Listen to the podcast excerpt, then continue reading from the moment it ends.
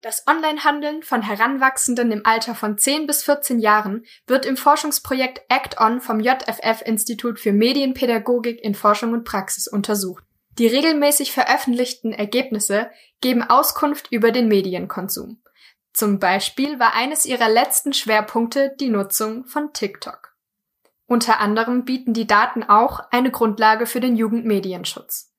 Frau Sina Stecher ist wissenschaftliche Mitarbeiterin am Institut und mit ihr habe ich mich genauer über dieses Forschungsprojekt unterhalten. Mein Name ist Cynthia Lane Pfeiler und ihr hört Neutron, den Wissenspodcast von M945. Seit der Veröffentlichung einer Studie Digitales Modell der Lunge. Dadurch kann der Auskühlungsprozess der Leiche Milliliter pro Kilogramm idealisiertes Körpergewicht. auf Fantastika Ziel der Wissenschaftlerinnen und Wissenschaftler ist es, Neutron. Neues aus der Forschung.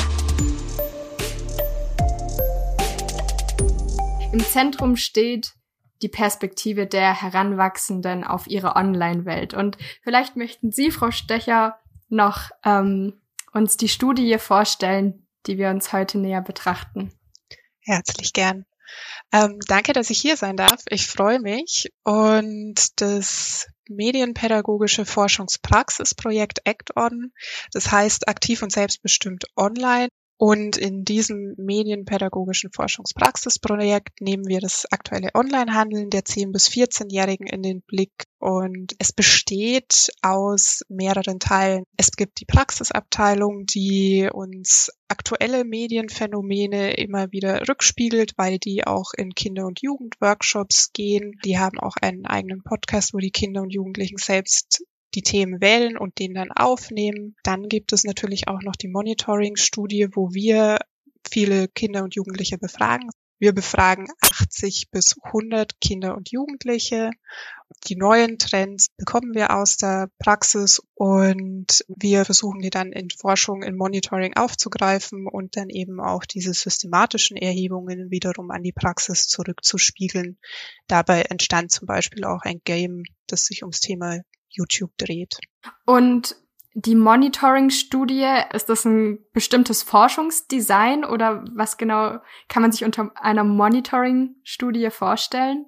Das ist eine Beobachtung eines Phänomens. Also wir, wir machen das schon jetzt seit 2015, wobei man da auch immer sagen muss, es sind ja nicht immer die gleichen Jugendlichen, die wir befragen und es sind auch nicht immer die gleichen Themen, aber es ist definitiv dieses in den Blick nehmen, welche Online-Angebote haben die Kinder und Jugendlichen, was ist da gerade hoch im Kurs, auf welche Weise nutzen sie diese Online-Angebote und vor allem auch im Hinblick auf Risiken, welche Risiken nehmen sie selber wahr, welche Perspektiven haben sie da drauf und wie bewerten sie das Ganze. Mhm.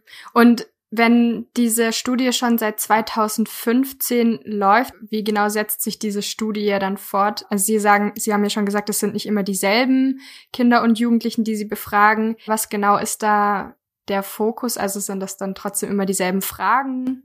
Oder wie kann man sich das vorstellen? Also den Schwerpunkt, welche Risiken gibt es oder welche Risiken nehmen Kinder und Jugendlichen wahr, die, den gibt es auf jeden Fall.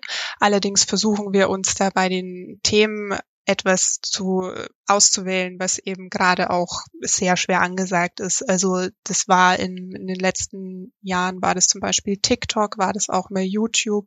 Wenn das so jetzt um diesen Ablauf der Erhebungen geht, dann ist es schon so, dass die immer workshopartig gestaltet sind. Also dass man versucht auch die Kinder und Jugendlichen zu animieren, dass sie da auch mitmachen wollen, weil ähm, ich weiß nicht, wie es ihnen selbst geht, aber wenn sie mal ganz ganz lange Multiple-Choice-Klausuren hatten, die schauen ja gerne mal aus wie so ein Fragebogen. Und ähm, sowas versuchen wir da eben zu vermeiden und möglichst abwechslungsreiche Methoden einzubringen. Das sind kleine Fragebögen, aber eben auch, sage ich jetzt mal, ähm, eine Situation, die wir den Kindern und Jugendlichen vorstellen, sowas wie, stell dir mal vor, jemand Neues kommt in deine Schulklasse oder jemand Neues kommt in deine Jugendgruppe ähm, und fragt dich nach den neuesten Apps, welche braucht man da und erzähl doch mal bitte wieso und warum. Und dann versuchen wir auch noch die Risiken einzubringen, eben über Fragekarten, die sie sich dann ziehen dürfen und wo sie dann schildern dürfen, hey, was verstehe ich eigentlich unter Online-Mobbing, was, was verstehe ich vielleicht auch unter belästigt werden oder ähm, was könnten denn Kostenfallen sein? Das heißt, das ist so ein Workshop-artiges Setting für die TeilnehmerInnen und in diesen Workshops äh, quasi werden dann diese Daten erhoben, für, die für diese Studie dann weiterverwendet werden oder ausgewertet werden. Genau so ist es.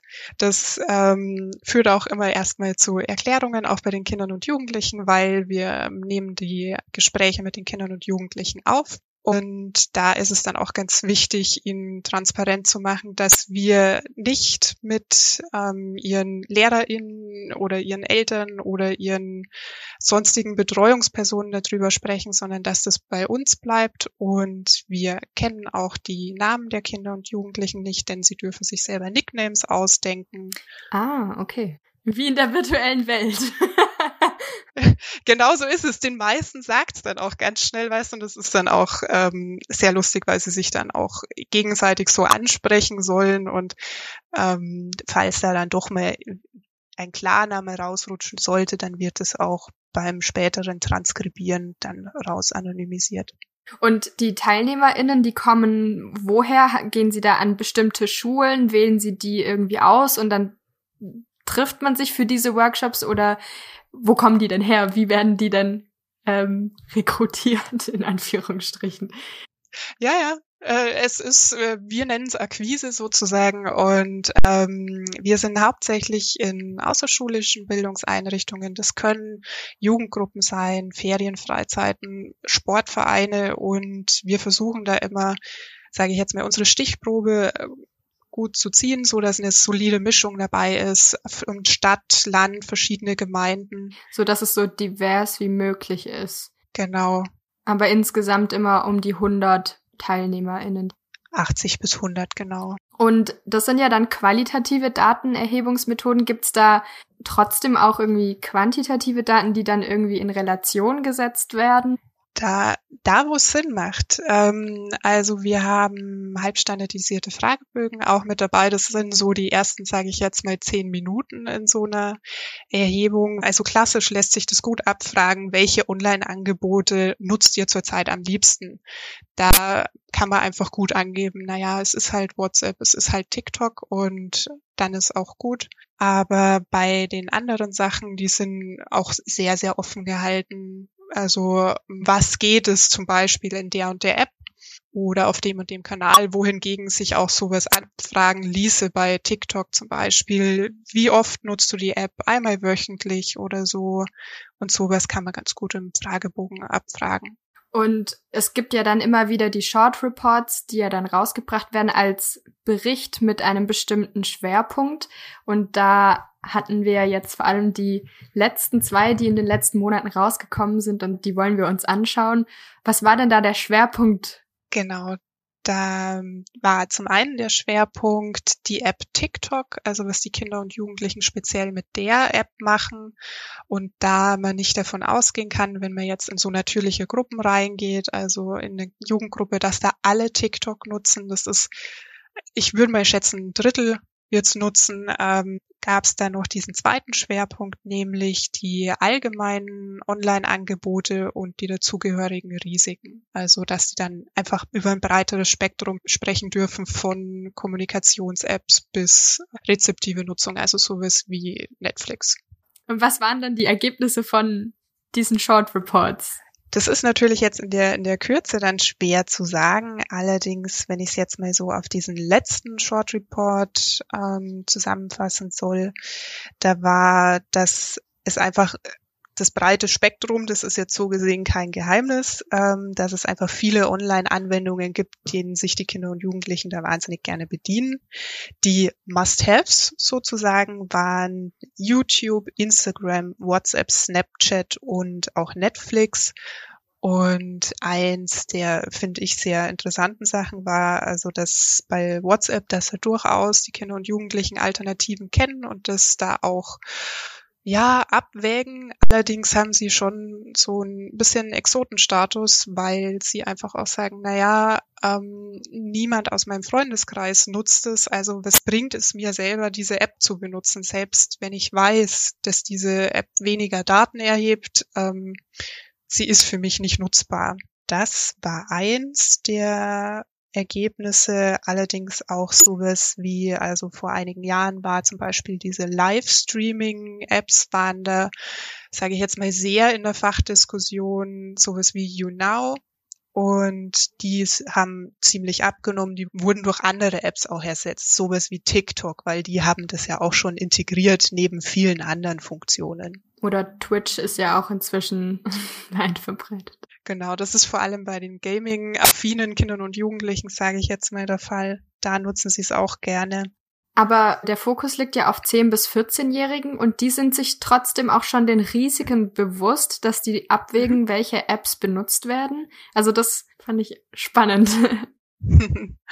ja, also vielleicht das nochmal so zu dem Wechselspiel. Die 10- bis 14-Jährigen werden nochmal in jedem äh, in jeder Erhebung unterteilt, einmal in 10 bis 12 und 12 bis 14 und die letzten beiden Short Reports hatten die Gruppe 12 bis 14 im Fokus. Die können durchaus mit, mit einem breiten Wissen, sage ich jetzt mal, das, was so im öffentlichen Diskurs ist, also dass WhatsApp zum Beispiel von Facebook aufgekauft wurde, das, das wussten total viele. Und dass das auch ähm, so Auswirkungen hat auf das, wo sind jetzt meine Daten oder wie sicher sind die oder oder dass es irgendwie grob etwas mit Verschlüsselung zu tun haben könnte. Das ist vielen Kindern und Jugendlichen bewusst, was, was nicht heißt, dass sie zwangsweise dann das Richtige oder das medienpädagogisch Wünschenswerte damit anstellen. Ähm, also der, der Titel unseres Short Reports ist ja, älter machen ist immer die Faustregel. Und das bezog sich zum Beispiel ganz konkret darauf, dass die, äh, dass sich jemand, wenn es um die personalisierte Werbung geht, dass sich die Kinder und Jugendlichen gerne mal ein bisschen älter machen, um dann sowas wie ähm, Werbung für jüngere Zielgruppen einfach nicht zu bekommen. Die wollen das aktiv vermeiden, was allerdings dann auch schon wieder blöd ist, wenn man jetzt sagt, so ja, so Jugendschutz mäßige Sachen, also sowas wie, dass halt die Kontakte da beschränkt sind, sowas unterlaufen sie sehr gezielt. Und ja, so gesehen kann man sagen, ja, es ist ihnen sind ihnen einige Risiken bewusst, aber ähm, schadet nicht, da dann auch mit weiterhin zu unterstützen. Und gab es noch weitere überraschende Ergebnisse in, in den Datensätzen, die erhoben worden sind? Ähm, für mich lagen mehr Überraschungen zum Beispiel in, in, dem, in der TikTok-Erhebung, weil das einfach viel spezifischer und da konnte man auch tiefer fragen. Ähm, ich fand daran besonders spannend, dass das Thema schlechthin dort einfach Hate war. Also und wir als pädagogische Fachkräfte würden sagen, ja, Online-Mobbing, die Kinder und Jugendlichen haben dieses Wort aber nicht benutzt. Die haben wirklich einfach von Hate gesprochen und haben da ganz unterschiedliche Sachen darunter gesehen. Alles, was so dazu geeignet ist, Menschen auf irgendeine Art und Weise herabzuwürdigen und meinten damit auch sowas wie, dass man halt einfach in den Kommentaren sich negativ äußert und dass man da auch darauf achten sollte, wie man selbst in den Kommentaren rüberkommt, weil sie sich darüber auch sehr bewusst sind, dass dieser Hate umschlagen kann auf die eigene Person und dass man deswegen da vielleicht sich entweder zurücknehmen kann oder sollte oder auch, ähm, wie es ein Mädchen ausgedrückt hat, nämlich, naja, ich äh, hate halt indirekt. Also sie haben auch durchaus beschrieben, dass sie selbst zu TäterInnen werden, aber versuchen sich dabei möglichst so anzustellen, dass sie selber da nicht dann wieder, dass das da zurückfällt. Das war da für mich so eine Erkenntnis und natürlich auch aus dem letzten Short Report, dass es einfach eine wahnsinnige Bandbreite an Online-Angeboten gibt, die die Kinder und Jugendlichen auch für sich nutzen und dass sie bei den Kommunikationsangeboten, dass sie da einfach auch den Schritt nicht unbedingt gehen wollen, allein auf so einer Plattform dann zu sein, weil da weniger Inhalte sind, weil da weniger Freunde dran sind und dann sich für die gängigen Apps letztendlich entscheiden, die dann auch wiederum jeder kennt. Richtig, ganz genau. Also sie handeln da nicht anders wie die Erwachsenen auch. Ja.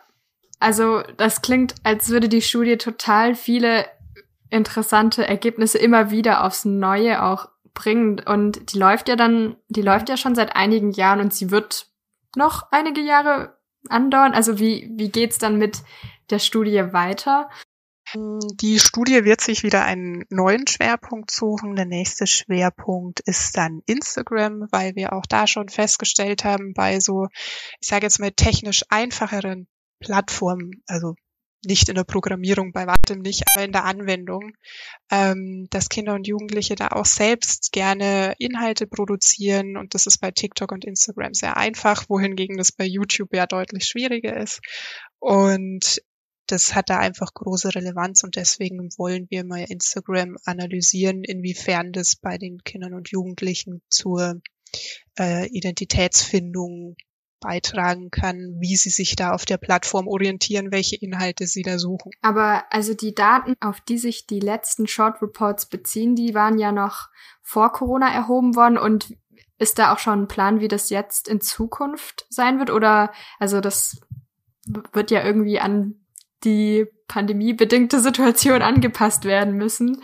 Genau so ist es. Also ähm, erstmal möchten wir uns in so einer Instagram-Analyse wirklich der Plattform widmen. Also welche Inhalte zum Thema Identitätsfindung gibt es denn da auf der Plattform, dass man sich die dann auch anschaut und wir möchten die dann mit einigen Kindern und Jugendlichen wahrscheinlich ähm, werden es keine 80 bis 100, also in dem Jahr wahrscheinlich nicht mehr, aber wir wollen die Ergebnisse mit Kindern und Jugendlichen dann diskutieren diskutieren und das wahrscheinlich in einem Online-Format, aber da muss man die Pandemiebedingungen noch abwarten und ansonsten hoffen wir natürlich, dass wir wieder in unsere Workshops und Gruppenerhebungen gehen können.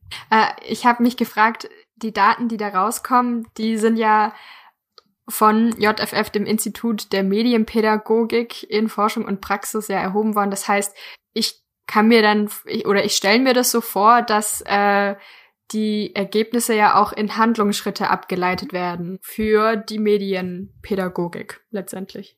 Handlungsempfehlungen, würde ich mal so sagen, oder, oder auch Hinweise darauf, also nicht nur für die pädagogischen Fachkräfte, sondern eben auch für den Fachdiskurs, weil die Novellierung vom Jugendmedienschutzgesetz ist ja auch gerade, ähm, sage ich jetzt mal, ein heißes Eisen.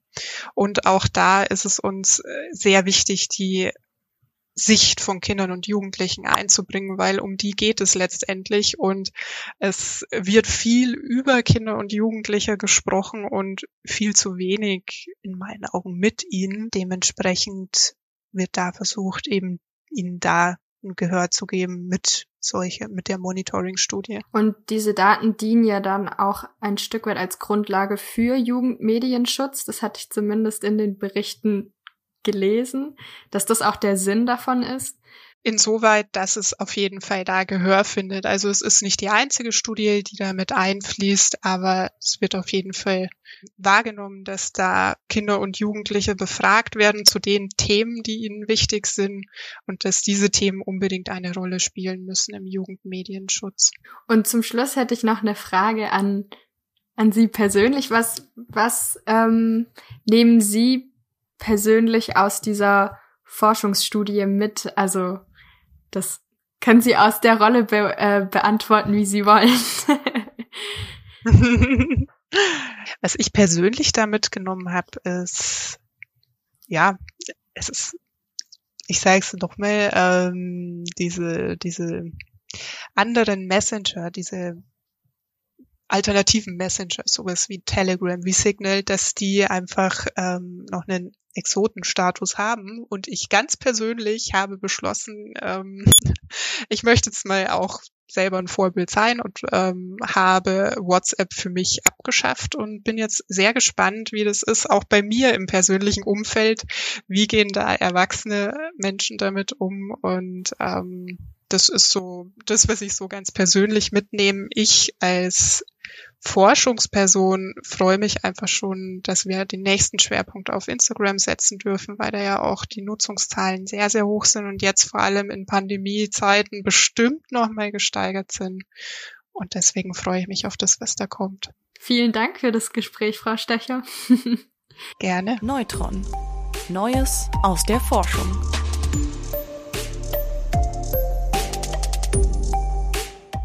Neutron ist eine M945 Produktion. Ein Angebot der Media School Bayern.